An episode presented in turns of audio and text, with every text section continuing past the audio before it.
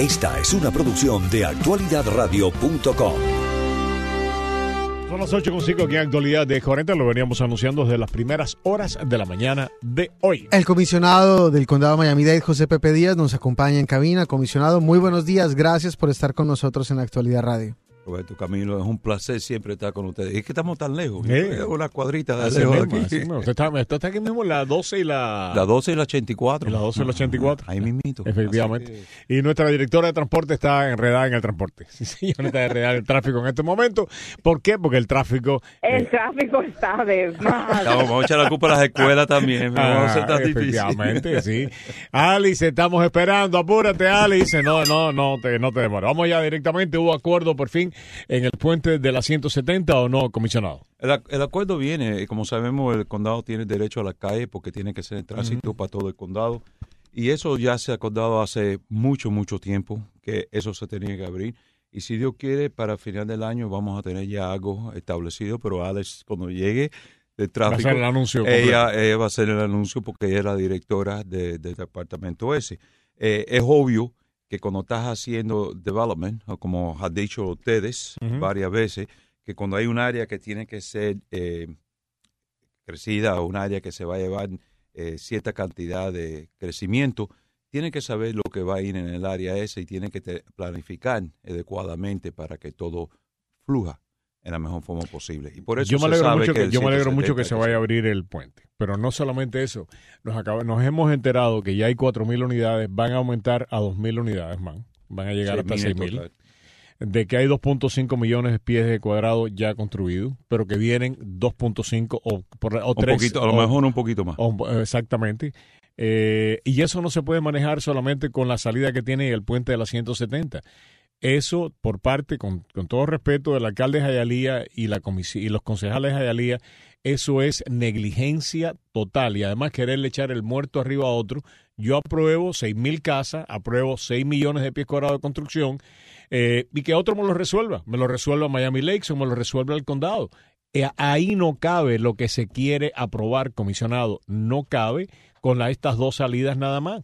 Mira, esto es bien fácil. Esto viene hace muchos años que vengo lidiando con este asunto. Y yo sé que han dicho que desde 1900, eh, 2003, perdóname, porque en los, en los 90, 1990, al final, como ustedes saben, eso era un, de- un lugar de basura Ajá. en un trash dump. Y nadie quería esa área, nada, pero el, para eso se hicieron esos puentes. Porque sabía que había un futuro que se iba a llevar a cabo en esas áreas, esas áreas se iban a llevar a limpiar y se iban a, poner para algún tipo de construcción, especialmente eh, generar trabajos en, en industria. Debido a eso, las vías que se tienen que llevar, las vías que se van a llevar, nosotros venimos hace mucho tiempo discutiendo esas vías.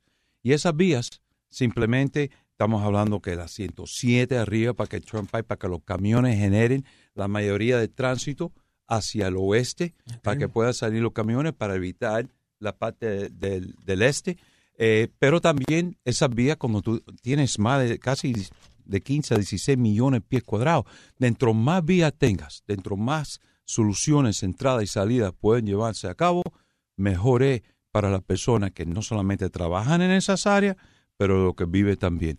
Y eso es lo que nosotros hemos eh, hecho. Ahora, yo estaba en contacto con Jayalía, como se sabe, la 97 se está terminando ya lo que queda de- de- del pedazo que queda para llegar a la 170, que le, le suma dos vías más para tener las vías ya completas eh, de un punto de la 138 hasta la 170. Y, y lo entiendo, pero vuelvo a la pregunta, comisionado. ¿Alguien le va a decir a Jalía que no se puede, eh, básicamente, llevar eso de 2.000 a 6.000 unidades?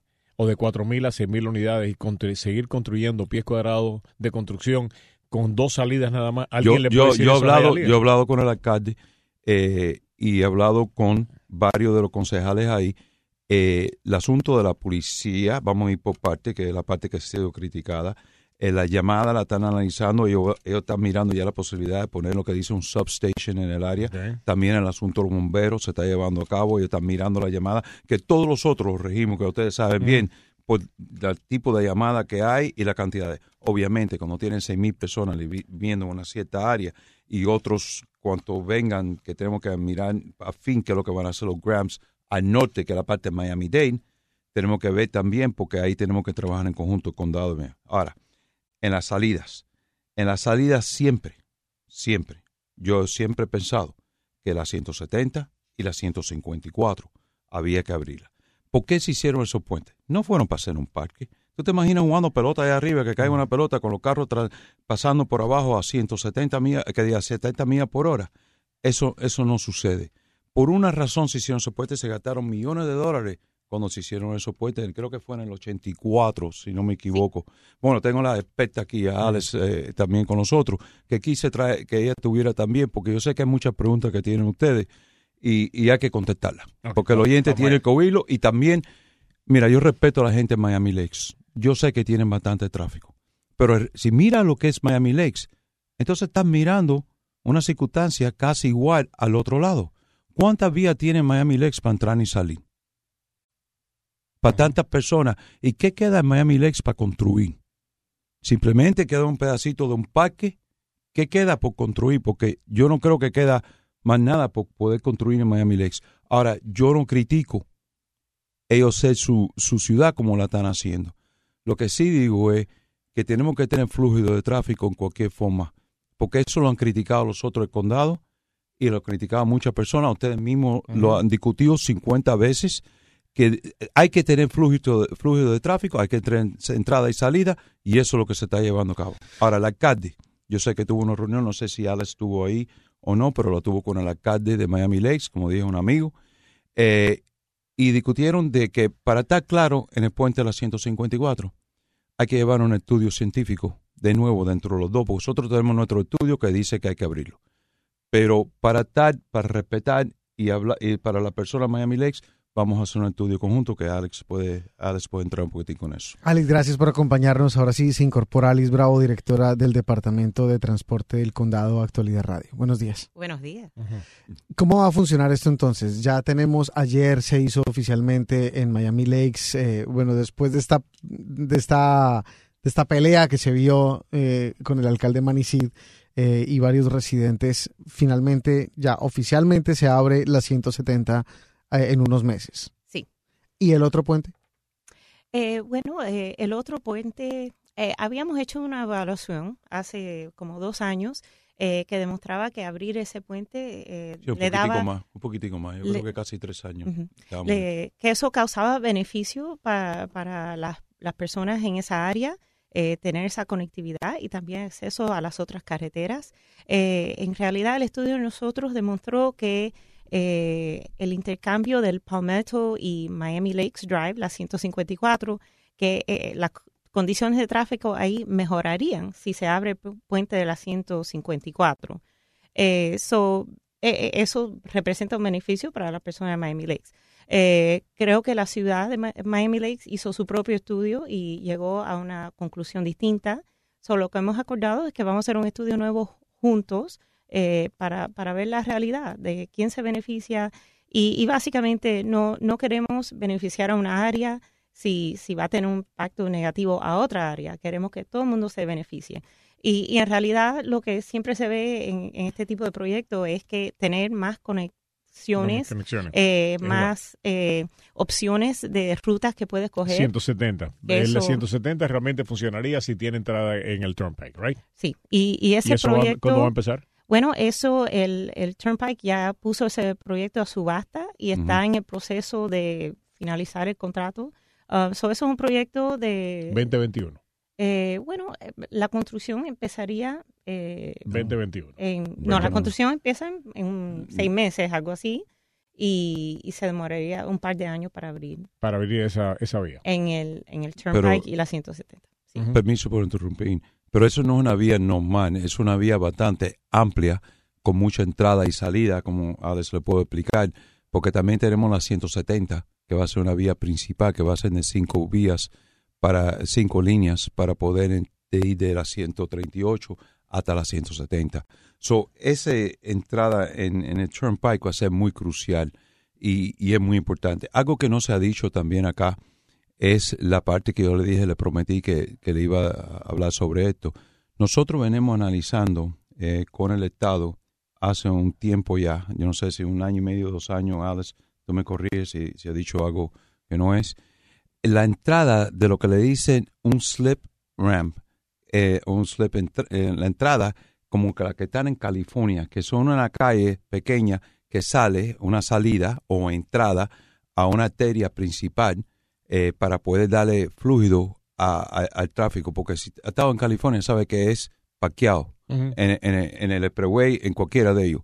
Entonces, estas vías pueden aliviar muchísimo y es lo que sucede. Nosotros estamos mirando la entrada a la I-75 y la salida a la I-75 y mirar la efectividad a los dos lados. Eso sería una gran cosa porque las personas tienen otra forma de salir a una vía principal que se lleva a cabo. Eso es algo que yo se lo dije al alcalde de Miami Lakes, se lo he dicho al alcalde de Hialeah, y es algo que nosotros estamos trabajando en conjunto a ver si el Estado por fin nos da la entrada y la salida a poder eh, penetrar la I-75. Camilo.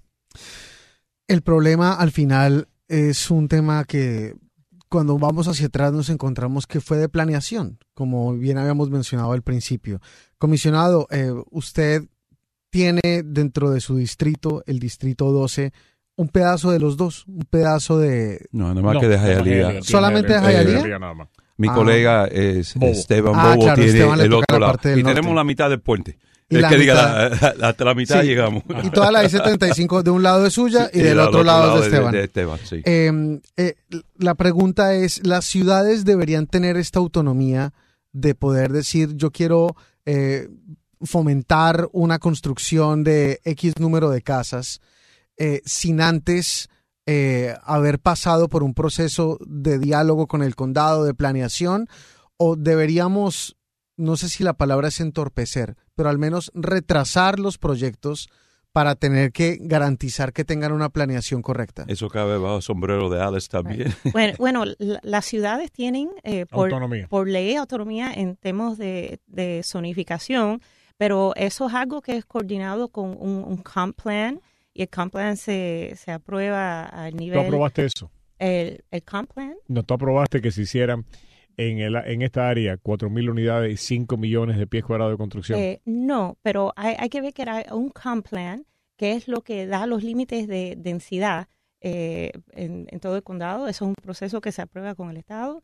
Eh, so, so hay eh, tú, hubieras aprobado, la- tú hubieras aprobado esto. Eh, no sé de lo que están hablando. Tú hubieras aprobado 4.000 casas ahí en ese lugar. 5 millones de pies cuadrados. Bueno, Va a llegar a 6.000 casas. lo, lo puede, que, perdón, puede pasar de 6 millones de pies cuadrados. Tienen una sola salida ahora, van a tener una sola salida segura, porque la 154 hay que negociarla. Por la 170 y no se ha terminado todavía lo de la entrada al Trump Pike, que va a terminar entre dos años o tres años. Es lo que Sí, va a lo más terminar. rápido posible. Exactamente, dos o tres años va a terminar eso. Debe Hialeah seguir construyendo, ya construido de esa manera. Debe seguir construyendo. Ya hay alguna manera que se le puede decir a Hialeah, ustedes no pueden seguir construyendo de esta manera, porque esto es un peligro para los residentes de esa área. Y es un peligro en serio. lo, lo que le estoy diciendo es que hay una regulación del comp plan, es un plan que dice la densidad que se puede construir en, en las varias partes de las ciudades. So, so esa es la, la estructura legal que existe y, y Hialeah tiene que limitarse abajo de ese plan. Ok, no me has contestado nada. Eh, En otra forma, es lo que te está diciendo que ellos, dentro de los límites que ellos pueden hacer, ellos lo hicieron. Y la, cuando ellos vinieron para el asunto de la calle, que, que estaba, hablando, yo pensé que iba a ser eh, totalmente, y no te voy a engañar, cuando, cuando esa área, eh, yo era acabado de ser un, un comisionado eh, de condado, salí de ser de alcalde de Sweetwater a ser comisionado de distrito. En 2003 se, hizo y pidieron ellos que por favor pudieran anexar esa área en particular. Eh, cuando Hialeah lo pidió, el condado mismo dijo, oye, esa área es un brownfield, que fue un dump, que para limpieza y para todo va a costar miles de millones de dólares, muchísimo dinero para poder hacer eso. No es un problema. Si Hialeah lo quiere hacer, quiere limpiar el área, quiere hacer todas las cosas que he debido, bueno, vamos a cederle esa área. So, eso se hizo con, con esa, esa vista. Eh, la vista al principio no, no, no se va a sentar aquí a tapar el sol con, con un dedo. Se vio siempre como una parte industrial, pero a Hialeah co- tomar la- la- el área en, en su infinidad, como dijeron, como Camilo acaba de decir, ellos tienen el derecho de planificar el futuro de su ciudad. Y ahí fue donde ellos Y cuando venimos a ver, ya tenían las unidades hechas. Lo que quise y lo que he querido es mantener esa vía lo más amplio posible y abrir y tener las máximas vías, entradas y salidas en el área, que también nos habló de la 138, que entre 138 hacia el Turnpike se está haciendo un, una vía que se va a montar directamente en el Turnpike para relevar la cantidad de con- eh, congestion que se lleva a cabo en esa área en particular. So, eh, se está llevando la vía, pero yo te le digo, ¿para qué se crearon los puentes y se gastaron tanto dinero anteriormente si no era para usarlo? Eh, esa parte la parte lógica que yo no acabo de entender. La cuestión, porque- comisionado, es que hubo un acuerdo que todo el mundo lo sabía. Le puede uno gustar o no los acuerdos, pero los acuerdos sirven para algo. Había un acuerdo entre Miami Lakes y Hialeah. La ciudad de Hialeah lo aprobó y todo el mundo estaba consciente que el puente de la 154 estaba bajo ese acuerdo, que no se iba a abrir. que era para el 170. asunto de las casas que se estaban creando O sea, y que ellos nadie- tenían esa discusión y que todo eso se había... Pero Entonces- ese acuerdo no, no entró con el condado como era Pero que debido. no haya entrado. Hasta ahora no ha Y- sido retado legalmente. Puede ser retado legalmente y puede que sea ilegal el acuerdo. Exacto. Pero la ciudad de Hialeah aceptó ese acuerdo, firmó ese acuerdo, eh, abrió toda esa pues construcción sabiendo de que ese acuerdo era legal, por lo menos hasta ese momento. Y, yo creo que, eh, o sea, uno no puede, de, o sea, eh, crear todas estas cosas y después eh, decir, la gente de Miami Lakes son racistas. No, ustedes firmaron el acuerdo, ustedes estaban conscientes de que había un acuerdo. Tú lo puedes retar en corte, no lo puedes retar en corte, pero el acuerdo existía. Perdón, Camilo, que te interrumpí. Antes de irnos al corte, porque a mí lo que más me preocupa de esto realmente es que la acusación generalizada es que esto es un problema de planeación, que al final se planeó. Entonces uno dice, pero entonces no hubo planeación y nos enteramos de que sí, sí la hubo. O sea, cumpliendo los límites incluso poblacionales y los límites establecidos por los reglamentos estatales, esto está al pie del libreto. Entonces lo que nos preocupa todavía más es, a pesar de que tengamos un proceso de planeación efectivo, claro y al pie de la letra, no es garantía de que vayamos a funcionar y de que las obras no se adelanten sin vías de acceso. Eh, bueno, lo que voy a decir es que hay cosas nuevas que no estaban en consideración cuando maybe ese acuerdo se hizo. Eh, hay, hay un tema nuevo que es el intercambio que se va a hacer en el Turnpike y la 170. So, si ahora hacemos un estudio y vemos que las personas de Miami Lakes se benefician por tener ese acceso hacia el oeste para usar ese intercambio nuevo, esa información nueva no se debe tomar en cuenta. Pero ese no es el, el la definición de planeación. Eso no debería incluirse también está- en esas está cosas. planning. Eh, ¿Cómo te puedo decir? Es muy fácil sentarse y criticar un juego después que pierde, que si hubieran hecho esto, que si no hubieran hecho esto. Claro. Pero el juego se jugó de la mejor forma posible, ¿sí o no? Como le dice la gente, Monday Day Quarterback. Eh, el lunes todo el mundo sabía cómo se tenía que tirar la pelota, hacer esto. Lo que está diciendo Alex es que la planificación se lleva a cabo de la mejor forma posible con la guía, como acabaste de decir, y todo. Ahora, que hubiera sido mejor, que se hubiera llevado mejor, que si a lo mejor no se hubieran hecho casa, que si a lo mejor esto o lo otro, sí, eso es, eso es fácil en este punto ahora mirar hacia atrás. Pero las reglas y las cosas que se llevaron a cabo por parte de los otros y por parte de, de las ciudades, tanto un lado como el otro, que por eso yo no quiero meterme en medio de, este- de, de esta bronca, como quien dice, eso yo creo que se hizo. Ahora, que se hubiera hecho mejor, sentado aquí, es fácil decir, mira, que- y, y el Palmetto, vamos a hablar del Palmetto. de y si hubieras hecho mejor en el Palmetto, Claro, que- yo, yo creo que pensar, o sea, esto no es Monday Morning Quarterback con todo respeto. Pensar que uno puede hacer 4.000 casas, 5, 2 millones, 6.000 punto casas cinco, en total. 6.000 casas, con una sola salida y una entrada de entrada y decir que yo, Eso no, sí yo- que yo no me di cuenta No y que ahora me di cuenta de eso, si, eh, perdón, si no se dieron cuenta cuando estaban construyendo eso, de que con una sola entrada y una sola salida eso era un caos y ponía en peligro la vida de los residentes, eso no es Monday, eso no, eso no es... eh, yo quise eh, decir eh, el Monday Day Quarterback, como decir eso- que siempre hay una forma de mejorar algo Sí, mirando eso- hacia atrás. Eso era total y completa negligencia y decir, vamos a crear este lío y después que lo resuelva alguien. Vamos a hablar de Palmetto cuando regresemos. Eh, porque el Palmetto en estos momentos, ¿cómo está el tráfico, mi querido? El, No, mi distrito. El, el- el tráfico está de madre. Es, lo, lo mejor que hay.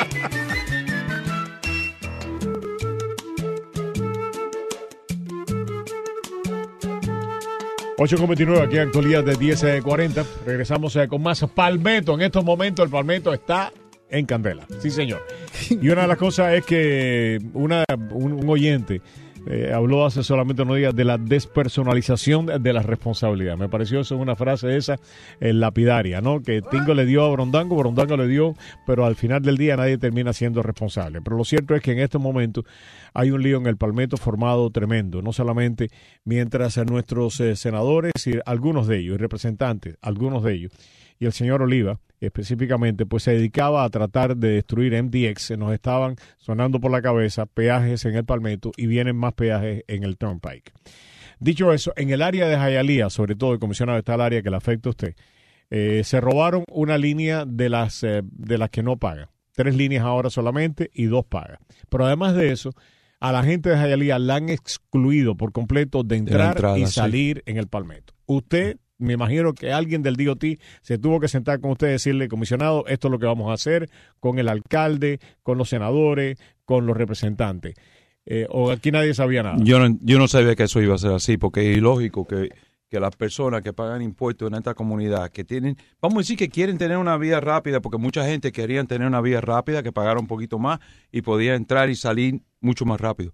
Pero no poder entrar ni salir, que eso sea para las personas que viven mucho más al norte y que ellos no tengan una entrada salida y que el tráfico ahora se aguante mucho, mucho más, que como me dijo una señora ayer, es imposible poder eh, manejar a mi trabajo, porque ya con el tráfico, con el asunto de las escuelas y todo, yo llegué media hora tarde a mi trabajo.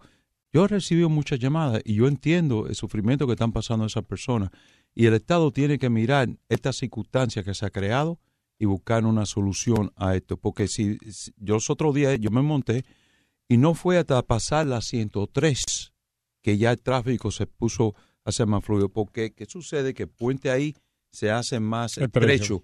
Y al ser estrecho, eh, todo el tráfico todavía se, se, se aguanta mucho más hacia el norte. Pero lo que más me molesta de esto es que no hay entrada para las personas que quieren decidir, como en Broward, que en Broward, en todos los entradas, eh, vamos a decir, las vías en grande que entran, eh, tienen una entrada a entrar al fast lane. Aquí no se hizo eso. Y yo creo que no se hizo porque no tienen la capacidad para poder eh, dejar a alguien entrar. Eh, pero yo creo que hay otra forma de llevar eso a cabo y, y- y me molesta que no se haya hecho eso.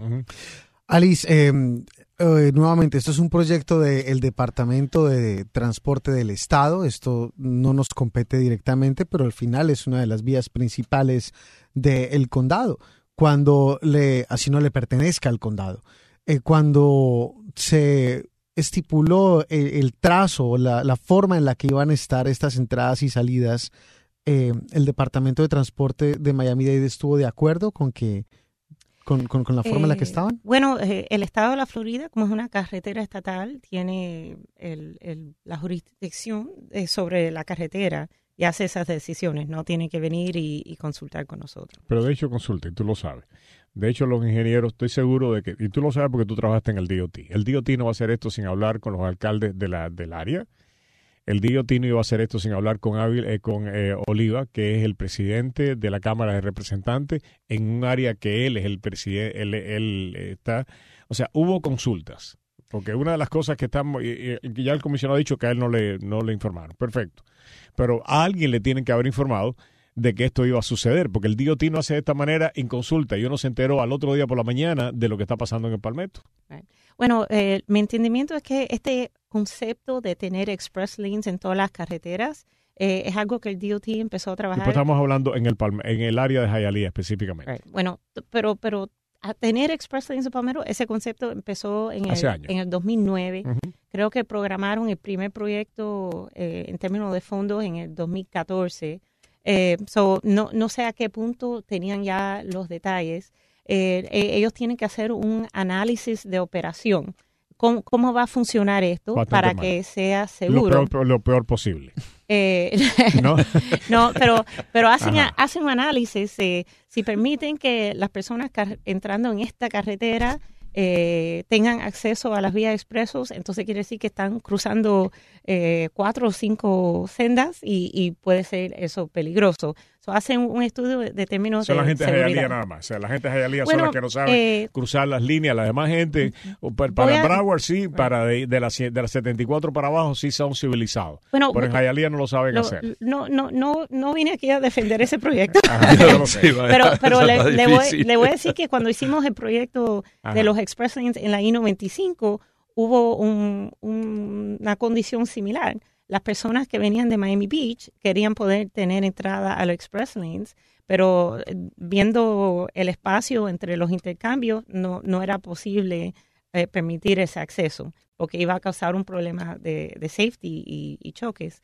Um, so, me imagino que el Estado hizo ese tipo de análisis y, y será que ve que las personas que tienen un viaje más largo eh, tienen más grande propensidad de pagar para el beneficio del Express Lanes de las personas que un viaje más corto. De So, todas maneras, eh, se fregaron la gente de Hialeah. Le quitaron una línea y, le, y no lo dejan entrar. y, Además de eso. y, y en el proyecto de I-95 no se quitaron líneas. En, en el proyecto de I-95 había un HOV lane, y entonces habían tres líneas más. Y lo que hicimos era eh, recalcular el espacio, hicimos la senda en pero vez. en Hialeah sí se quitó una línea. Eh, sí, que, que eso no se permite en el interstate por ley eh, federal. Y Bueno, sí. y lo, y lo que más preocupa es que se afectó el palmeto, algunas vías alternas que sí son de nosotros, que sí son locales, se van a afectar. Si la gente no se va a montar tanto en el palmeto porque sabe que viene el trancón, porque les quitaron una senda, entonces se van a salir a la 97, a la 107, a la 87, ujú. y esas sí nos tocan a nosotros. ¿Hay algún plan para que el condado le diga al departamento de transporte, devuélvame la línea que me quitó? Bueno, yo, yo creo que eso es un tema que en el Eso hay TPO, el TPO es, es el lugar apropiado para esa conversación, eh, porque básicamente eh, la, la teoría de, de estos proyectos es que con el toll las sendas esas mueven mucho más carros y que dejaría más capacidad para las sendas que no tienen el, el peaje. Pero, Sí, se- eso- como lo que se está viendo en, en práctica no, No está funciona. funcionando así. Vamos a, y esto es un tema y son demasiados temas a la vez, ¿no? Y poco tiempo. Quiero pasar precisamente al Supermall, eh, que está... eh, Ay, antes- an- antes que- antes, Andy, ajá. antes, ¿Lo tienes Roberto, ahí? y, y antes de pasarnos al Supermall, porque yo creo del tema anterior de Hialeah y Miami. Lakes, eh, hablábamos de que an- ayer tuvieron en Miami Lakes un town hall y van a tener uno mañana. Eh, y esto es importante porque es precisamente el comisionado José Pepe Díaz quien lo va a estar liderando. Va a ser mañana a las 7 de la tarde y es también abierto al público como el de anoche. Va a ser en Aragón Community Center, que es en la 87 y la 35 Court. Hay muchas personas que tienen muchas preguntas, como sabes, Roberto, y, y tenemos que aclarar las cosas bien claro para todo el mundo porque eh, están ocupados de una forma bastante seria y se ha dicho mucho y sentí, dale cara. Eh, también le pedí a- al alcalde Hernández que tuviera y, me dijo absolutamente va a estar ahí, eh, conjunto con los concejales de Hialeah. Le he pedido a ciertas personas, obviamente también Alice eh, va a estar ahí presente y el equipo de los otros de Miami-Dade County. Eh, lo que sí, antes de eh, moverlo en el tema, quiero volver a explicar.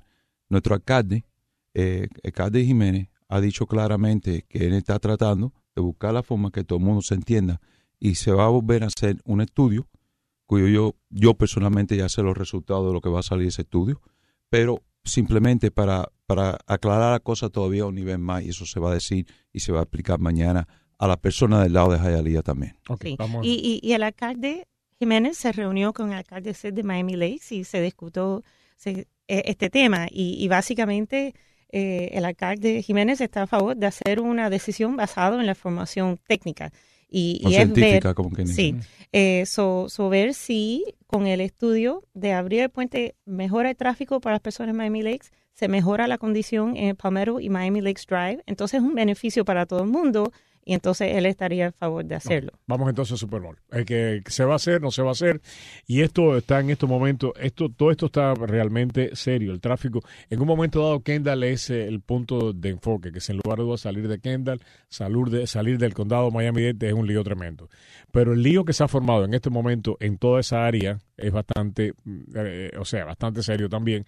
Y esto hay que añadirle lo que puede pasar en el Supermall si se logra abrir. Son 15 mil trabajos nada más, además de la gente eh, que lo va a visitar. Vamos a empezar con Alice, que tiene cualquier cantidad de papeles aquí con nosotros. A ver, empiezo contigo. Eh, bueno, la, la aprobación de MAL eh, siguió el, el proceso de Comp Plan Amendment um, y, básicamente eh, eso tiene muchas regulaciones y, la, la regulación número uno es la de concurrency, que básicamente que un desarrollador que hace un proyecto eh, tiene que asegurarse que, se implementen eh, todo el tipo de infraestructura para los servicios que se necesitan causados por su proyecto. Eh, so, tienen eh, obligaciones en términos de agua y alcantarillado.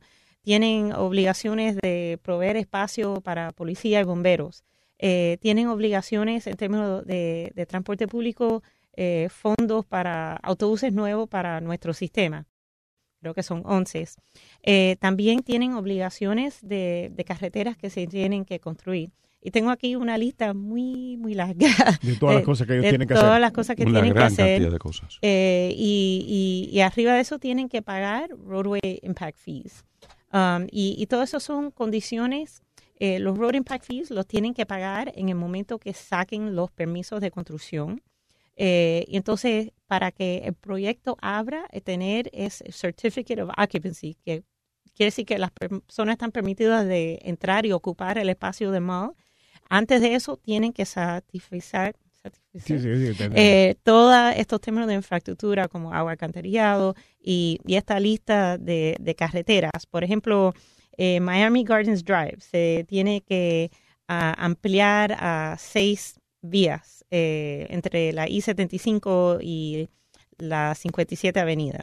Y ellos lo pagan. um, eh, lo, lo que dice la terminología de este proyecto El es que eh, ellos o tienen que construir esto o, o tiene que estar en un plan de una agencia que lo va a construir. Por ejemplo, en esta lista está el intercambio nuevo en la 170, eh, pero eso ya es un proyecto que el Departamento de Transporte de Turnpike ya tenía planificado. So, eh, si de momento el, el Turnpike se frisa y no puede hacer ese intercambio porque no tiene fondos, entonces se frisa el proyecto de mall. Porque básicamente no pueden abrir, recibir ese certificado de ocupación hasta que todos estos proyectos estén implementados. Alice, a mí me preocupa un poco que eh, el tema de, y, brevemente, porque nos tenemos que ir a un corte, que el tema de esos requisitos muchas veces se cumple, pero viene con unas necesidades como tangenciales que muchas veces sí nos tocan a nosotros, como cuando dicen, por ejemplo, ustedes tienen que pagar toda la construcción, pero de pronto reemplazar eh, eh, las tuberías para una demanda mucho mayor de agua y alcantarillado termina tocándonos a nosotros.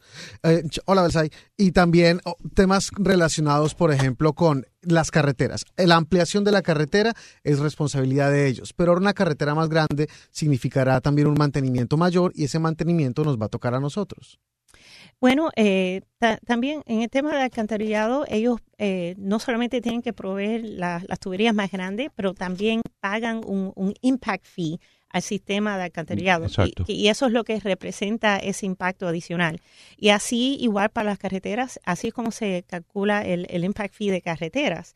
Y es eh, todos los viajes adicionales de carros que, que causa el mall. eh, tienen un impacto y, y básicamente así es como la, la fórmula en nuestro código se calcula eso.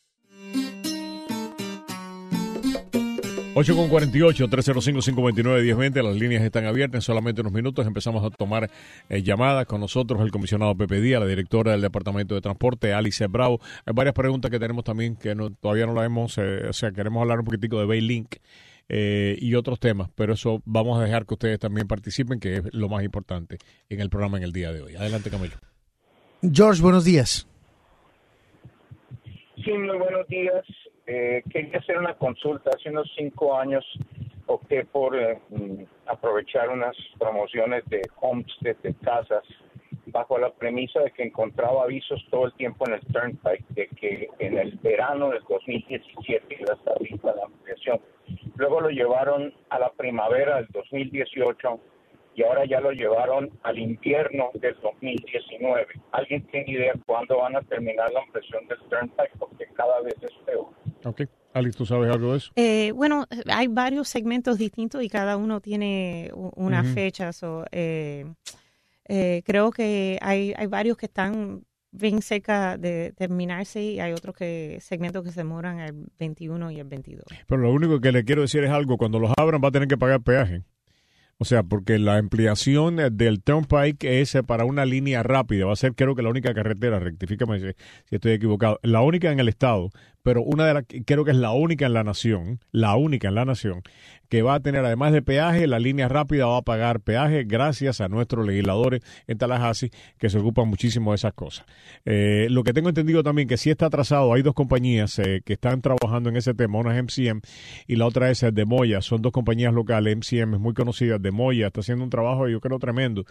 Eh, pero están atrasadas y, y bastante atrasadas en el trabajo eh, una de las cosas que estamos haciendo es investigar eh, si eh, se les va a terminar pues imponiendo algunas sanciones por lo o sea, por lo atrasado del proyecto. Pero eso es otro lío, no quiero meterme, no me quiero meterme en eso ahora. más llamada, 305-529-1020. Luis, buenos días. Buenos días. mira, yo entiendo, y es mi, mi, opinión, que quizás el 40, el 50% de la culpa de, de, todo lo que pasa aquí, del transporte y del tráfico, que la tiene eh, la ciudad que es atractiva y que muchas personas quieren mudarse a vivir para acá y tiene alta demanda. Pero el otro 50, 60% de la culpa la tienen ustedes los políticos. Ustedes necesitan, ustedes son insaciables, ustedes necesitan a toda costa de todas las construcciones para sus impuestos, para, su, para su, eh, sus pensiones, y cambian constantemente todas las zonificaciones y construyen y construyen sin ningún tipo, eso no, no importa nada, porque lo único que necesitan es pensiones y pensiones y salarios. Tienen un gobierno que es extremadamente grande. Tienen empleados que, que ustedes que trabajan 25 años para el gobierno y después se retiran con pensiones.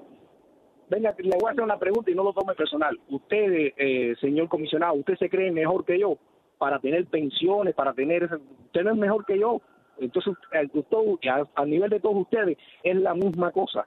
Y, y, la corrupción es tan grande en este condado que desgraciadamente ya, puedo, ya, ya, puedo hacer ya puedo hacer su punto de vista. Vamos a vamos a, hablar acerca de las pensiones no si el comisionado se cree mejor que usted o que no porque evidentemente no no se cree mejor que nadie. Pero acerca de las pensiones para ustedes ustedes los comisionados tienen pensiones solo tenemos un 401k que básicamente es lo que nosotros ponemos de una pequeña porción que se pone todos los años y eso es lo que tenemos nosotros. Aparte de eso, la pensión de nosotros es basada en el salario que nosotros ganamos. El salario de nosotros son 6 mil dólares al año. la pensión mía, yo creo que eh, después de 20 años, vamos a decir que estoy adentro, eh, yo creo que sale en 200 dólares al mes. Okay. Eh, eso, esa es la pensión tan grande. Si quiere poner la pila con la cuestión de los eh, de las pensiones, póngase las pilas en la cuestión de Miami, que los comisionados de Miami sí se quieren poner una pensión de por vida después de ocho años, de estar, de siete años de estar como funcionarios electos. Uy, súper bien. Toca, toca aspirar entonces a la comisión de Miami. Exactamente. Ahí sí se quieren poner una pensión. Si empieza en 55 mil dólares, aumenta con el costo de la vida todos los años. Así que una persona que termine su carrera a los 30, 30 y pico años va a tener una pensión bastante generosa por 40 o 50 años. Eso es eh, lo que la ciudad de Miami. Así que si usted se ponga, póngase a las pilas, y eso sí, en la ciudad de Miami viene, a menos que ustedes tomen participación directa, a decir esto no es aceptable. Va otra llamada. Vamos con más oyentes a esta hora en Actualidad Radio. Roberto, buenos días. buenos días a todos. Una pregunta, bueno, dos preguntas. Una, han hablado de que el, eh, el área del Turnpike eh, era un garbage eh, area. ¿Cuál es, la, cuál es la, el área de eso? ¿Qué avenida con qué calle? aproximadamente. Bueno, la, la área que es al sur de la 170 calle y creo que entre la 97 Avenida y la 107 Avenida. Era great. Ah, el, cuadro completo de esa área eh, era un, un, eh, un basurero. Eh, pero también no fue solamente esa área. Parte de Dorad, inclusive donde estamos nosotros en este momento, fue un área que se llama un brownfield, porque fue rellenada con, con, materiales de construcción y basura también. So, no se crea que solamente fue esa área, y verdaderamente esa área, muchas personas, eh, el costo para limpiarla y hacerla no ha sido pequeño, porque hay mucha guía que Alex puede eh, expandir en eso un poquito más, pero eh, muchas partes de Dade County en un momento fueron eh, usadas para la basura, pero después se recuperaron para poder tener otro uso que se llama brownfields, como ustedes saben. Ali, varias preguntas rapidito. Una, eh, tiene que ver con lo que está pasando en el Melrose. Eh, a ustedes les han enseñado, ¿tú has visto algún plan de tráfico realmente serio? Eh, ¿Te lo han enseñado? Todavía no. Todavía a ti no te lo han enseñado. ¿Usted comisionado? Tampoco. Tampoco se lo han enseñado. Eh, en el caso, eh, en el caso de Bailink, ¿qué es lo que sabemos de Bailink hasta este momento? ¿Dónde está esa situación? Eh, bueno, la, la comisión aprobó que se va a hacer una subasta, un request for proposals. Eh, so, en este momento el condado está preparando ese documento. Eh, se va a llevar ese documento a la comisión para que lo aprueben antes que, que se empiece la, la competencia. Ok, una de las informaciones que tenía que uno de los contratistas eh, que más conocido, o sea, el señor Rafael García Toledo, en una ocasión te pregunté, Rafael estaba involucrado en, o sea, en las, eh, en los estudios eh, que se estaban haciendo del Bakelink, tú me dijiste que no, yo tengo información al contrario, de que Rafael sí está involucrado en estudios que se hicieron sobre esa, sobre el Bakelink ah, pa- para Miami Beach. ¿Tú tienes esa información? Eh, no, que yo sepa, él es eh, subcontratista eh, abajo otro contrato que está haciendo el estudio de este oeste. Ok, yo creo que puedo conseguir la información, si la consigo te la voy a mostrar. En caso Perfecto. de que esté, esté involucrado, eso de alguna manera eh, pues se tiene algún tipo de impacto en él participar de este, de, o sea, como también como contratista en la propuesta que acaba de hacer con Genting. Eh, bueno, ¿O hay un conf- ¿Habría conflictos no- de intereses? ten- tendría que ver. Tendrías que verlo, pero puede haber con- conflictos de interés. Eh, bueno, creo que se tuviera que, Que quitar analizar. del estudio. Se o tuviera que quitar de hablar con los eh, abogados del condado. Ok, en el caso, eh, tú tienes otra, perdón Camilo, que ibas a hacer, te ibas a hacer una pregunta. No, dale. Ok, eh, usted iba a decir algo, comisionado. No, era... Yo. Ok, entonces, eh, otro tema que tiene que ver es con MDX. ¿Qué está pasando con MDX? Van a nombrar, el condado va a nombrar eh, algún tipo de, o sea, de los miembros o sea, de la Junta, de la nueva Junta, o van a esperar ustedes a que haya una resolución judicial? Tengo que decir algo en esa parte. eh, y yo sé que estamos cortos en tiempo, Ajá. pero los proyectos que estaban aguantados. Todos están de- aguantados, ¿no? No, pero ahora MDX está moviendo esos proyectos lo más antes Hoy posible. tienen una reunión. Hoy tiene Hoy- una reunión, sí. La primera reunión. Y es muy importante Con para nosotros. ¿Pero con qué Junta? Con la, La- Junta presente. La junta ¿Cuál? de, ¿Cuál es la Junta presente? La de La de- Miami Dade Expressway Authority. Ok, o sea, con Jiménez como presidente, con todos los demás. Sí, Ok. O sea, sin los representantes del gobernador. así no es. van a estar.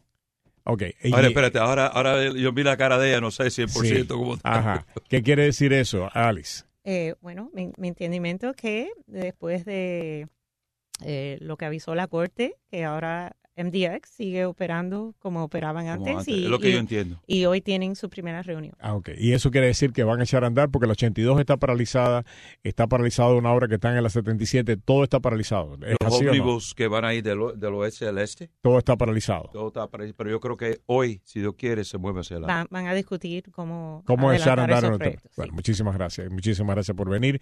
Eh, y sobre todo, que tuvo que dejar al niño co- corriendo. Y todos tenemos que dejar a los niños. El niño ya tiene 16, mide 6'6 casi el niño. No, lo peor es que no puedo terminar de manejar. Ah, ese exactamente. Gracias, comisionado. Gracias, Alice. Eh, y nosotros regresamos en solamente unos segundos con más aquí en Actualidad de 1040.